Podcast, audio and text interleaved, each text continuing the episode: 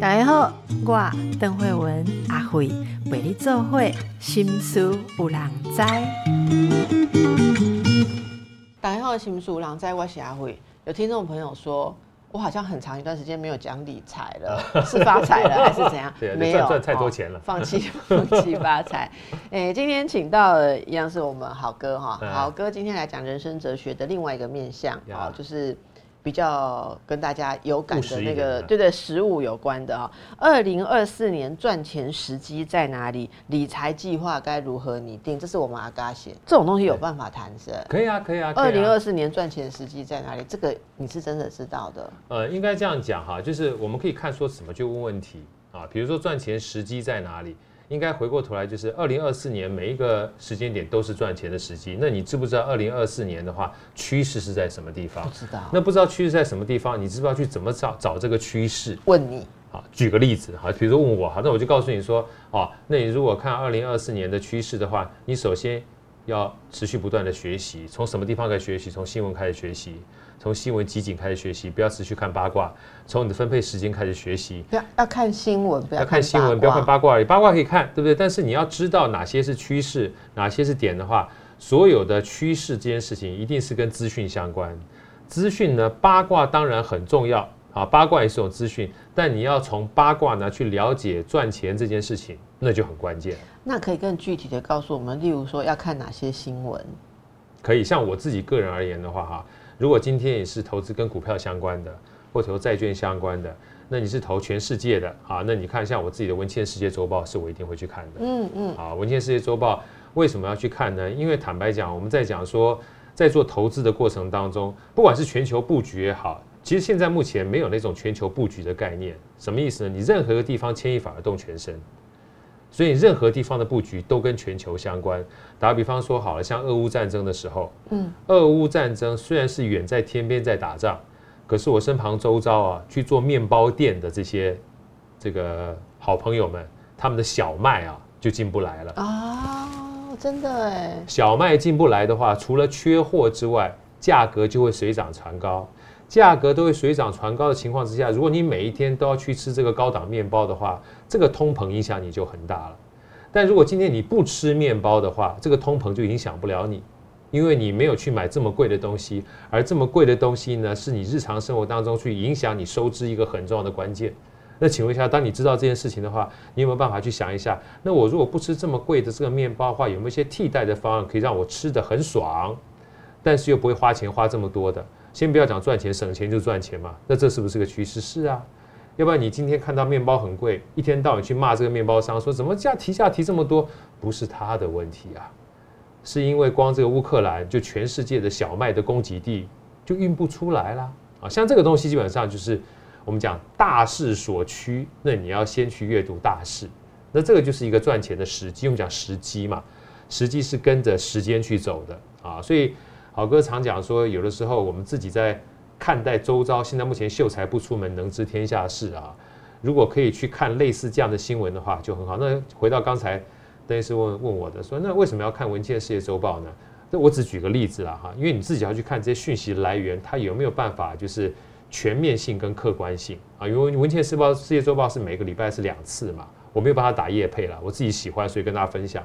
它每一次的话有属于欧洲版、亚洲版、美洲版跟世界版。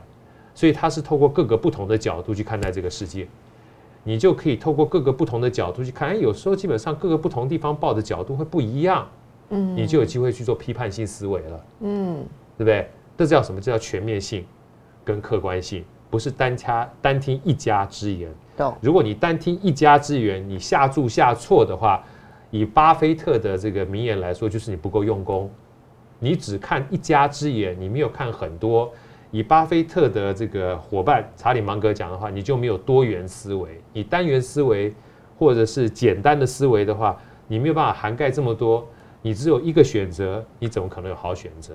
所以，我们讲说学习呢，就是要全面性跟客观性。当你有非常多的选择的时候，你才有机会有好选择。好，这就是一个趋势，很重要的概念。你刚刚告诉我们的第一个概念，我想很多人就被撞击到了哈。很多人就只知道说。啊，想要看财报啊，想要看理专的建议啊，什么房市啊、股市，可是事实上，你对于这个世界怎么运作、这个趋势、政局，还有世界上面的整个发展的状态、全球的状态，要能够掌握，你才能够判断。这是一个好，这是要加上去的哈。那接下来呢，还有就是关于经济方面，或者说理财方面。接下来的话，我就这样讲哈。接下来的话，坦白讲，我没有办法告诉你说你喜欢什么东西，因为你自己也不知道你喜欢什么东西。但回过头来的话，你一定要杂学跟持续不断的学习，你才能够在众多的学习当中找到你喜欢什么东西。我举个例子跟大家分享，可能比较感觉。我大概前两天访问了一个一本作者，一个书的作者叫《逆势的关键》。逆势的关键呢，他讲的是跟投资相关的，而这个作者叫陈启祥老师。这陈启祥老师一看就是非常温文儒雅的人。我一看到他的经历，我就吓了一跳。他是中央大学生命科学研究所的毕业的硕士生。大家再听一次哈，中央大学生命科学研究所跟投资无关呢啊，然后后来他做了国科院相关的这个中中科院相关的助理，都是跟科学相关的。那我就纳闷儿啦，我说，嗯你怎么会想要来做投资？而且投资到最后哈，将近从两千零六年、零七年到现在，已经投资将近十七八年了，赚了非常多，赚了非常多，当然也有跌过跤啊。然后在他那本书呢，大家有机会去看他这个粉砖啊，叫修正式的价值投资。我就特别问他说：“你为什么会想要来学投资？”他说：“因为坐在做这个呃中科院助理的时候，发觉虽然很努力的用功在，不是很努力的在工作，可是这个自己的薪资好像增加的不是很多，收入也不是增加很多。他突然觉得有一点点恐慌，在很努力的过程当中，如果财富没有增加的话，未来真正碰到什么风吹草动，怎么去应对？”我说那基本上有这么多增加财富的机会，你怎么想要投资呢？他说嗯还好，我喜欢看书。重点来了，我说你喜欢看书，喜欢看投资的书吗？他不是，我喜欢看各式各类各样的书，杂学。杂学什么意思？再再回到好哥刚讲两句话，你想要一个好选择，你首先要有很多选择。嗯嗯嗯，对不对？再透。透过另外一句我非常喜欢的生人心态结谢替讲的，你没有办法成为你不知道的人。今天举个例子好了，邓医师他是学心理学的，但是说说句老实话，你从来没有想到一天你会变成广播的主持人，不可能。如果这一个选项从来被没有在你人生当中出现过的话，你是不可能成为广播的主持人的。当你出现在你脑袋里面，别人来找你的时候，才会变成的选项。所以杰谢蒂说那句话哈。其实蛮发人深省的，真的非常发人深省。你没有办法成为你不知道的人。后来我在下面，他这句话下面又加了一句，我说你没有办法理解你不知道的事，因为不知道是知道的开始。所以每一个不知道，基本上是一个探索的过程。你要知道你自己的不知道越来越多的时候，你就有更多的选择权了。所以回过头来，我们再回到刚陈启强老师，他说，因为我一直读书，读书之后发现，嗯。好像投资这件事情啊，尤其在股市里面，是一个能够每一个人只要努力都可以去累积财富的管道。他就拼命去读书了，从这个角度里面去读书。他其实用了他做科学的精神去好好读，好好读书，做做这些东西的书。那回过头来说，读书就一定会赚钱吗？我觉得我喜欢他就在这一点。他说，读书完毕之后，他发现光股票投资就有各种不同的理论。有所谓的筹码式的，有所谓的线形图式的，有所谓价值型投资的。后来他研究了半天之后，他说了一句我非常喜欢的话：他说没有好坏，只有喜欢与否。每一个都可以赚到钱。后来我喜欢价值型的投资，我就花了很多时间在价值式的投资上面，就只有这样子。因为这个是我喜欢的，所以当我在研究的时候呢，我不觉得我是在苦读，我是把我的时间在享受做这件事情上面。当你享受做这件事情的时候，呃，这也是好哥特别想跟大家分享的。什么叫做享受呢？我们讲说赚到钱，如果没有赚到时间，是一件非常可悲的事情。对，就赚到了钱，但是发觉整个赚钱的时间过程是很痛苦的话，是一件非常可惜的事情。所以陈启阳老师讲这段话，又让我想到最近非常有红的一本书，叫做《纳瓦尔宝典》。纳瓦尔说，他从大学毕业的时候就给自己设定了目标。人家说设定什么目标？第一个时薪要赚五千块美金，时薪要五千块美金，什么样的概念？一小时要赚十将近十五万台币，一小时时薪十五万台币，大学毕业啊，所以他到时候到到处跟别人讲，别人说那你找到工找到这工作吗？他说我没找到，我只是设定个目标而已。啊，这个是今天这个主题很重要的一块，我跟大家分享一下。所以当他把这个目标说出去之后，很多人都嗤之以鼻，五千块美金，五百块我都觉得很多了，时薪了哈，五十块我也觉得很多，你还设五千块。当大家都嗤之以鼻的时候，他说了一段，尤其在 podcast 里面特别说了一段我非常喜欢的话。他说目标本来就是给人设定的。当你设定是五十块美金一小时的工作的时候，你就会去找怎么样达到时薪五十块钱的方法。当你设定是时薪五百块美金的时候，你就会认真去寻找时薪五百块钱的方法。而当我设定是时薪五千块钱的目标的时候，我就会很认真的去怎么样达到时薪五千块钱的方法，如此而已。目标就是给人拿来设定的，目标不一定是为了达成，但是为了自己开始，而这个开始会造成我们路径不一样，而路径不一样，趋势就会不一样。然后他最重要说，在这过程当中，我给我自己设定了这个目标之外，还有两个非常重要的 guideline，也给所有听众参考看看哈。所以很多人都说，啊，我怎么知道趋势是什么？你如果没有目标的话，趋势对你无关。没有具体的目标是无法达标的。大家去认真思考这两句话。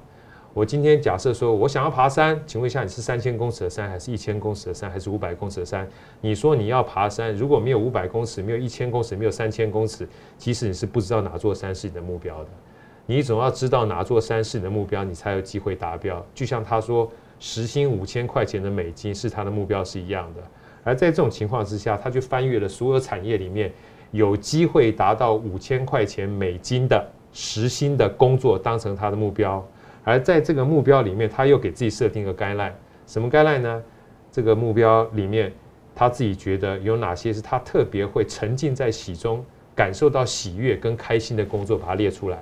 为什么？因为他说了一句非常经典的话，他说：“如果我真正看到这个工作我很喜欢，而做了之后我喜欢之后，当我找到了我热爱的工作，我这辈子就不用再工作了。”因为工作跟生活就分不开了。我觉得这真的是一个应该要去追求的境界。其实你在讲的时候，我回忆起很多我年轻的时候在做选择的时候，哦，听到的，嗯，有采用跟没采用，然后影响后面路径的事情。我们等下再回来跟大家聊更多。好哥刚刚跟我们讲的哦，其实我在想。真正在讲理财的、讲的好的讲师，告诉我们的从来都不是买哪一股做哪一行，也都是这种会致富的心态。所以这本书一定要去买，《致富心态》这本书一定要去买。这本书真的好书，好哥的书也要去买。真的哈。对。那呃好，所以刚刚调整这样子的心态，那我来问一下，有人会去列说什么二零二四年最赚钱的行业哈？其实我觉得也蛮有趣，就是说我们知道这些行业。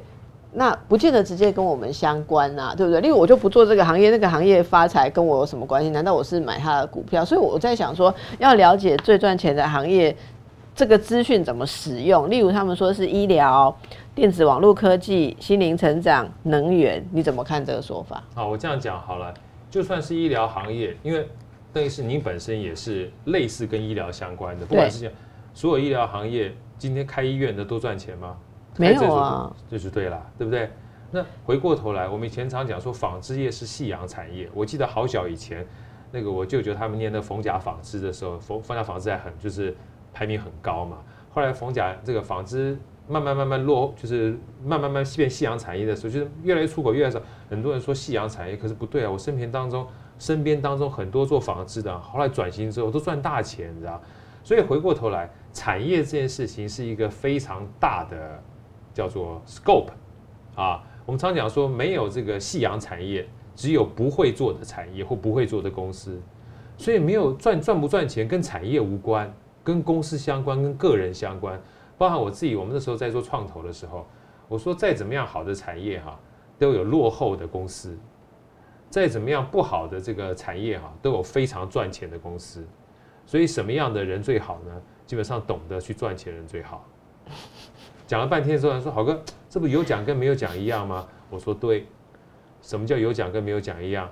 回过头来，这些趋势哪些是趋势是赚钱的？如果这件事情跟你无关的话，你根本没有在乎的话，赚钱的事情跟你无关。我随便举个例子，大家就知道了。比如说今天大家都知道台积电是一家好公司，可是看台积电是一家好公司，有几种情况台积电会跟你有关系。第一个，你成为他的员工；第二个，你成为他的供应商；第三个，你不成为他的员工，不成为他的供应商，因为成为他员工可以赚他股票，可以赚他的薪水啊。成为他供应商的话，你跟他一起合作啊。可是就算你不成为他的员工，不成为他的供应商，你也可以成为他的股东，买一股的股票，买他的一股的股票都 OK。什么叫买一股的股票？有一本书，好哥非常喜欢，叫《通往财富自由之路》。李笑来老师说的，人生有三种商业模式，一种就是把自己的时间卖一次，像我们现在打工赚钱，就是你一定要人在才能赚钱；另外一种就是把自己的时间卖多次，比如说像邓医师，你出课、出书，你今天一旦出课、出书，就算你人不在，当有人买你书、买你课的时候，你把你的时间卖多次。第三种更厉害，把别人时间买进来再卖出去。什么叫把别人时间买进来卖出去？老板。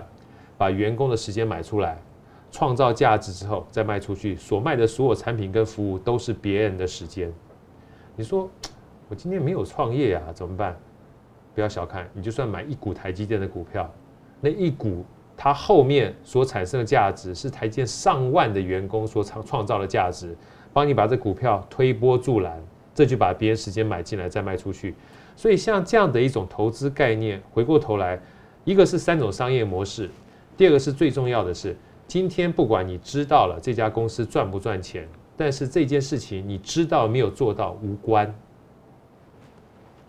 我这边停顿一下，让大家知道一下，任何赚钱的东西，都要从知道到做到才会跟你有关。所以大家有机会去看很多这个致富的书啊，几乎无一例外，都会在讲行动才是关键。你如果没有行动，再赚钱的机会跟你无关。那有人就说：“老哥不对呀，啊，今天如果说我不是变成台积电的员工，也不是这个台积电的这个供应商，那我去买股票，买股票会赔钱怎么办？”就对啦。如果你不去买，你不会赔钱，你也不会赚钱啊。你要去赔钱，你才知道原来再怎么样赚钱，你也是有机会赔钱的。这叫什么？这叫做学习。所以大家有机会去看巴菲特的滚雪球，他就说了：所有的投资要赚钱这件事情。是要去学习跟变成专业的，你要知道知其然，知其所以然。透过行动之后，你才知道说，哦，原来大家可以说台积电可以买，不是在最高点的时候买。你要知道，人家说可以买，是要在相对低点的时候可以买。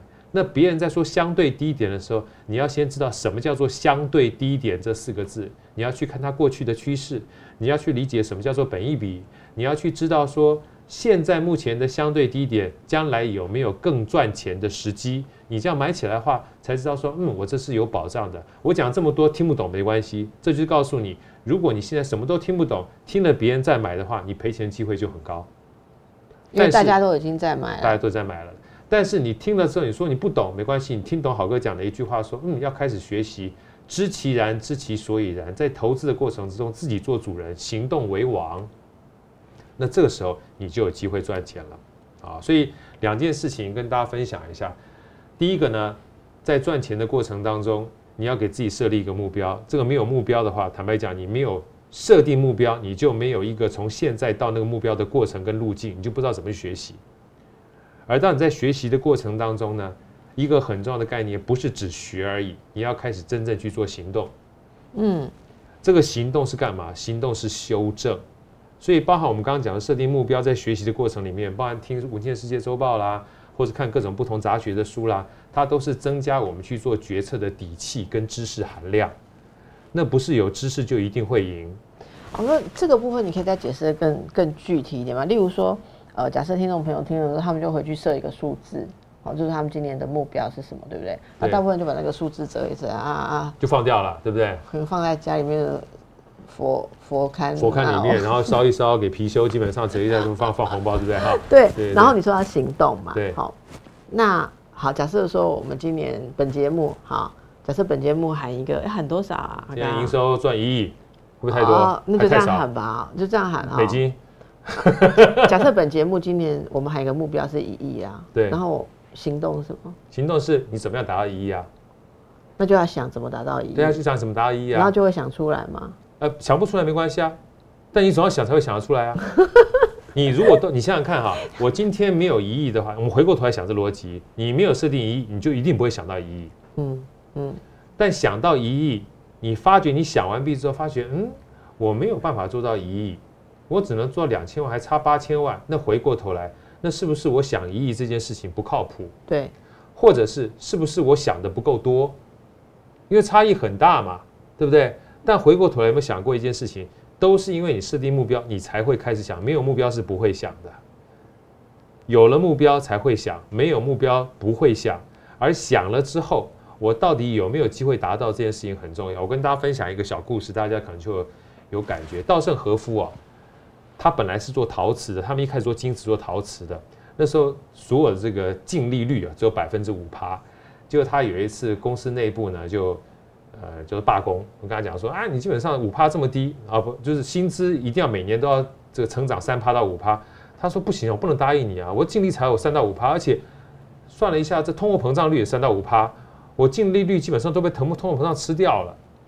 我再把这个薪水加到你们身上，我就赔钱了。所以花了三天三夜的时间，跟这个应该十几位就是刚从这个大学毕业的学生哈，就促膝长谈。后来想了想去之后，他说他基本上不能答应他们，一定是他自己的自己的这个价值观有问题，要不然他说他们要求没错啊，要是我也希望每年都持续不断加薪，要不然我他的薪水也跟不上通货膨胀啊，没错嘛，对不对？我今天如果没有持续加薪的话，等于我这个薪水呢就比通货膨胀来的低，所以我站在我的公司立场想，是因为我的净利被吃掉了，可他们基本上也是一样，在他立场想啊，后来他说一定有问题。什么问题呢？所有把所有问题回到他自己的叫做思想框架里面。他说：“那我这个目标一定设错了，我不能让我这个标准的净利只有三到五趴。”后来就问他们所有公司为什么当初设个净利三到五趴？他说：“行业都是这样设定的。”啊，他说：“行业都这样设定。”他说：“我们行业没有办法超越五趴以上。”他说：“我们行业没有办法超越三到五趴以上。”那是我们的陶瓷现在目前做的这个行业是这样子。但如果把陶瓷我们的这个底层逻辑运用在其他产业的话，不就有机会了吗？所以他以前是做类似大型的陶瓷管路、陶瓷陶陶瓷的包装，后来做所谓的人工宝石，后来去做所谓的这个叫做陶瓷封装，做半导体业，这些行业逻辑是一样的，但是净利就变高了。净利一旦变高之后，他说他就从百分之三到五帕的净利变成百分之二十到百分之二十五的净利。可以让就算通货膨胀三到五帕的情况之下，还可以持续不断帮他们员工去加薪，而当帮他们员工加薪的过程当中，他就可以更要求他们的员工去朝向更艰困的不同行业赚到更好的毛利率去进行，就变成良性循环了。所以我发现一件事情，目标是拿来设定的，目标不一定会达成，但拿来设定。但你没有目标的时候，你就不会往那边去想，你就不会往那边去走。所以，如果今天你是设三亿的。跟设一亿的目标也是不一样的。你如果设一亿达到的话，你再设到一亿，那基本上你就很轻松的达到，你就不会从一亿到三亿了。所以这边想跟大家分享一下，为什么很多老板他常常说我们要持续不断的目标往更高的去设定。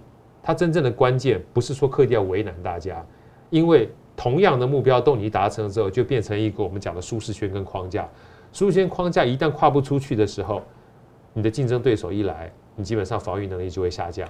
包括我们自己也是一样，所以从来不一定要跳出舒适圈，持续不断扩大自己的舒适圈。有，你上次讲到这个时候，很多人有回应。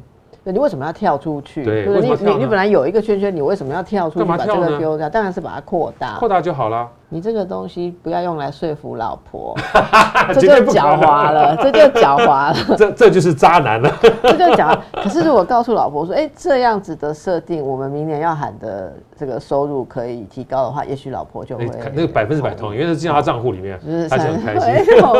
哎，所以我觉得这个是。这是格局哈，这是思维的方式。那其实其实大家都会一定上课什么都会问你嘛。好哥，你的专业其实有一项是创投的顾问，创创投的专业人，所以创投你会帮人家评估创业投资的。案件对不对？然后等于说你就知道说这个 O 不 OK，或这样子的创业投资是不是有成功的机会，还是你辅导他们，对不对？那这个辅导当中有没有一些呃，当然你必须要整个案子仔细的让好哥来评估才会知道哈。可是我想一定有一些一般人可以抓到的你你这一个假设我今天要创业投资，我来请你评估我的一个案子啊，我好哥我要设一个公司，呃，我要做一个制作公司，我要专门做呃心理健康类的产品或者什么说，然后我有一个计划。那通常所谓创投的专业人会怎么样去看待？怎么样去评估，或者说引导这些呃创业人怎么去思考？我觉得，即便现在大家创业的形式有很多的变化，像最近很多人提到，呃。可能他们就是以网络啊，好，或者说以 YouTube，或者是还有更新的一些平台，然后整个结构跟思考都跟以前的公司格局不一样。但是我总觉得里面的思维有很多是相同，所以我们等下回来来请教一下，我就来示范一下。假若我们要弄一个新的新式公司的话，要评估什么事情？好，没问题。好，好哥刚刚那个问题，好，你创投案子你都帮人家看什么？嗯，我这样讲好了，其实。创投看案子的时候，应该是说，呃，它还是属于一个人的投资。我为什么讲呢？因为很多创业的这个公司，它可能都还没有过去的一些财务经验跟财务的数字啊，所以你没有办法像一般我们大型公司，或者像我刚刚讲陈老师去看待这些上市的这些股票的时候，它有非常完整的财报跟完整的这个会计师的相关资讯。所以这就是为什么会计师他扮演一个非常好的资讯收集的角色，提供投资人攸关的资讯。让它能够降低这个投资的风险嘛，所以创投呢，我开玩笑常讲创投啊叫做创业投资，但自己私底下聊的时候就说，一旦投资之后就很多创伤，就叫创投。然后大陆更夸张，大陆叫风投，所以投资完毕我们是创伤，他们投资完毕就发疯了，更惨。因为为什么？它叫 venture capital，就风险投资。所以本身这两个名字啊，风险投资啊，就已经把这个性质说出来。就投资它是很高风险的，因为都是初创，而这个风险并不是说这个创业家不认真，而是它的不确定性太高了。任何一个小企业风吹草动，都可能让它在生存过程当中很辛苦啊。所以这个我们先把这个概念先理清出出来之后，大家就会知道说，啊，原来做创业家真正难的不是努力不努力而已。啊，除了你努力之外呢，你还要面对这个系统性的风险，不管是 COVID-19 也好啦，战争也好啦，像这些东西都不是你能够掌控的。那就算你很认真，还包含这个大陆之前的双减啦，把所有这个就是课后的这相关教育的机构呢，都把它就是大幅的缩编啊。你就算很努力，但有这个大环境呢限制你这些东西做的时候，我们叫非战之罪哈。呃，本身自己要理能够理解这个事情它是存在着的。那这些东西都拿掉之后呢，就我个人而言。为什么讲个人？因为投资家呢，就包含创投呢，它也是跟着各个不同，就像我们刚刚讲，喜好会变动的。股票投资有所谓的筹码、现行跟价值投资，创投也是一样。所以我刚刚讲这观点啊，只有好哥自己。我觉得大家可以从三件事情上面去当做参考。而这三件事情呢，特别想跟大家去厘清的是，不仅仅是在公司上面，个人也一样。什么叫个人一样？我们每一个人都是一家公司。嗯。我们每一个人去求职的时候，你等于是拿你的能力去跟别人交换你的薪资，跟你所提供的服务跟能力。所以每一个人其实都有自己的商业模式的。所以这就是为什么讲说，如果以底层逻辑的商业模式来说的话，李笑来老师的《通往财富自由之路》讲的，把自己时间卖一次，把自己时间卖多次，跟把别人时间买进来再卖出去，它是一个底层逻辑。那很重要的关键是你到底卖给别人什么东西啊？卖给别人什么东西，这是第一件事情。什么事情呢？就是你有没有真正解决别人的需求跟欲望。嗯，很多的时候我们在讲创业家最怕什么？我们最怕就是自以为是的创业家。我喜欢这个东西，所以有时候我们创业家里面常常跟他讲说：你不要太喜欢的东西，你喜欢不重要，别人买单才重要。啊，你做的很好呢，坦白讲是产品做的很好，别人不买，千万不要孤芳自赏。也不要敝帚自珍，嘎给饼干哦，就货哎！你不买哈，基本上都是你不是货。很抱歉，不管别人是不是货，他买单就是是货。如果他不买单的话，你就变成你的存货。对，一旦变成你的存货的话，你就是亏损。对，所以我说，所有东西都要从需求起家。这个需求怎么样能够确认它是需求呢？讲白了啊，一个很重要的关键就是买单。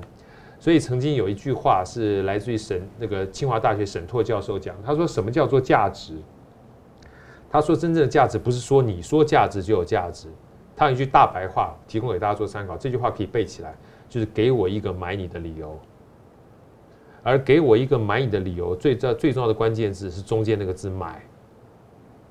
你不要说这个理由是哎，给你一个很好的理由，但你不会想买，这样不算理由。给我一个买你的理由，因为这个“买”这个字呢，才代表他真正愿意拿价值去交换这个东西。所以理由很重要，理由虽然很重要，但是买单更重要。什么叫做理由很重要？举个例子，我不知道这样子，这个所有的听众有没有这样的经验过？就是有的时候在大街上面会收到一些免费的赠品，对不对？免费的赠品拿到之后，大家基本上拿到手中的时候，送给你赠品的很开心。但是我常讲说，送出去免费的东西最贵，因为你不知道他到底有没有拿来用。你如果不知道他拿来有没有拿来用的话，你就不知道这件事情是不是真的对消费者或用户有用。可是如果今天这个这这个东西放在那个地方，他拿钱来买的时候，他就是真正的拿着钱去跟你交换这个这个产品，这个价值交换就达成了，就叫做买单。所以，第一个要掌握需求这件事情是很重要的。那你说创投啊，怎么看待这件事情呢？我说创投看待这件事情呢，一个最简单的概念就是，所有的创业家绝对不要孤芳自赏。今天动作这个产品就算再不好，丑媳妇他都愿意及早去见公婆。这就是在我们这个呃叫商业模式里面很重要的一块，叫设计思考。什么叫设计思考？产品原型做出来之后，不要一直放在家里面，不愿让他看到，就算叉叉的。烂烂的也没有关系，试着去跟用户接触一下，你愿不愿意买这样的东西？假设他做的更好，愿不愿意买？要随时收集用户的反馈，要随时把用户当成是最主要裁判，这是第一个很重要的概念。啊，套一句我们在专案管理讲的，就是你要随时去做迭代。迭代的概念就是让他看到不喜欢再修改，让他看到不喜欢再修改，但是跟他讲说我们还有持续修改的空间，因为最怕我们常常在讲说。研发产品的过程当中，你以为是帮助他做需求，但是你都不给他看，你希望到有一天给他一个惊喜，结果没想到最后，哦，结果没想到最后，当你把这惊喜推出来的时候，其他的竞争者早就在过程当中，因为没有惊喜，但持续不断让消费者使用、试用，建立了心智空间之后，你的惊喜到出去之后变成惊吓，为什么？第一个，搞不好他根本不喜欢；第二个，你自己被他的不喜欢而惊吓到，那就可惜了。所以需求是实时修正、实时反馈、实时接触的过程，而且有一个最重要的概念：需求还是表面。我很喜欢这个，嗯，贾博士他说了一句话，他说消费者其实不知道他们要的是什么。很多人都说贾博士太骄傲，贾博士说不是，我只有一直在做的过程当中，看着消费者的反馈，你才知道他们要的是什么。就像以前我们一开始用手机的时候，我不知道邓医师有没有看过这个叫做黑莓机，BlackBerry，就是一个手机上面一堆按键的，那个一堆按键的，他当初的想法是按键是人们必须要的东西，但是当他把这东西推出来的时候，贾博士 iPhone 他们自己在试用过程当中觉得按键这么小，本身按键不是很方便，人为什么一定要需要按键？但是那时候没有其他选择，所以大家都用那个按键小按键当时最厉害的东西。所以当 iPhone 一推出来，一个键都没有的时候，大家脸都绿掉了。没想到人根本不需要按键，这叫什么？这叫底层的欲望。所以说，真正的产品是表面，是解决我们的需求，但人心目当中永远有更深层的欲望。什么叫更深层的欲望？是连你自己都不知道的东西。当别人做出来之后，发现原来他我要的是这件事情。就像我们从来都不知道吃泡面是一样的道理。泡面是因为在晚上的时候，你没有其他地方东西可以买的时候，你才会吃泡面。而日清把泡面做出来说三分钟，是因为在晚上的时候只能吃泡面，三分钟是等待不会等太久，又 OK 的一件事情。可是当有一个东西一旦出来之后，这个泡面的销量就大幅下降了。大陆叫做外卖，台湾又多了一个 Seven Eleven，所谓便利超商。当你走到楼下就可以随时买到你想吃的东西的时候，你就发觉你的欲望从来不是只吃泡面。而你的欲望是随时当我想吃什么东西就有的时候，那才是我底层欲望。而当这样的东西外卖没有出来之前，我没得选择；而当这样的便利超商没有出来的时候，我没得选择。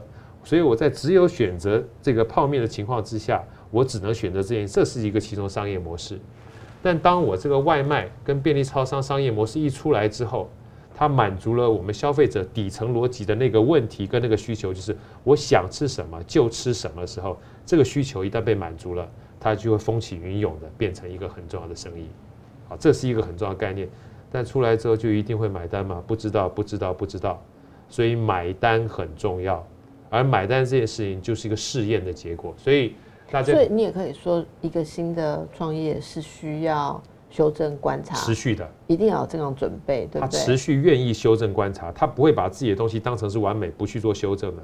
我再跟大家分享一下，大家可能有印象。包含这个 Seven Eleven CD 咖啡在刚推出的时候，它不是每个地方都有 CD 咖啡的。对，我们那时候去喝的时候，还特别去找有哪些有 CD 咖啡。不是他没钱呢，是他想要试试看这件事情是不是真的如他所料，大家想要的。而当发现每一个 CD 咖啡的地方，因为咖啡而让它的销售量爆棚的时候，而大家都拼命去问这家没有哪家有的时候，大家知道 这屌啊，这就叫做买单，不是你觉得好就一定好。是你觉得好，而透过消费者的反馈觉得好，这件事情才是好。这是第二个。那第三个的话，大家可以试着去给自己当一个参考，就是你不用所有都好，你只要在别人记的心目当中成为那个小小赛道的好就可以了。什么意思？我举个最简单的例子，如果今天我问这个邓医师，如果是碳酸饮料第一名，你是会想到什么品牌？碳酸饮料，可口可乐，对不对？还是你不喝碳酸饮料？对，我不喝好，那我讲，我讲，我这样讲好了。如果说是素食店的第一品牌是什么？素食店啊，麦当劳、摩斯吧。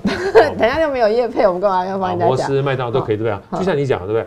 比如我先讲这个碳酸饮料好了，可能第一名是可口可乐，第二名是百事可乐，第三名呢？你想到你，你有想到什么品牌吗？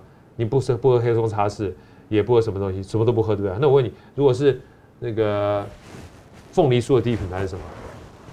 你也不吃凤梨酥，啊，是吧？那我再问你一个好了，如果这个广播电台第一品牌是什么？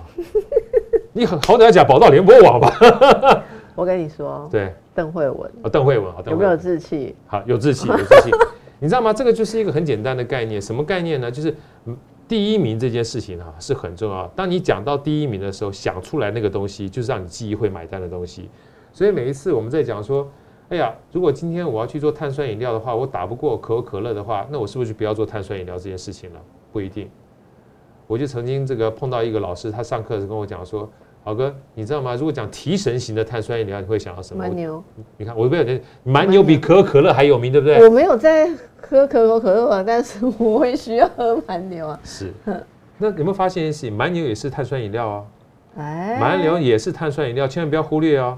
但是它前面加了碳酸饮料，再加个提神两个字的时候，它就变成一个赛道了。这是好哥第三个跟别人所以你的意思是说，蛮牛从来不用不用去管可口可乐怎么样，对不对？因为它有一个不一样的东西。它有不一样的一个定位跟赛道，所以你不一定要争最大的那个市场。你只要他从来不会讲蛮牛是为了解渴，从来不会讲蛮牛。基本上我是要让大家能够百事可乐、可口可乐去创造年轻的氛围，不需要我只靠提神就好了。所以当我需要提神，我第一个想到不是可口可乐，是蛮牛。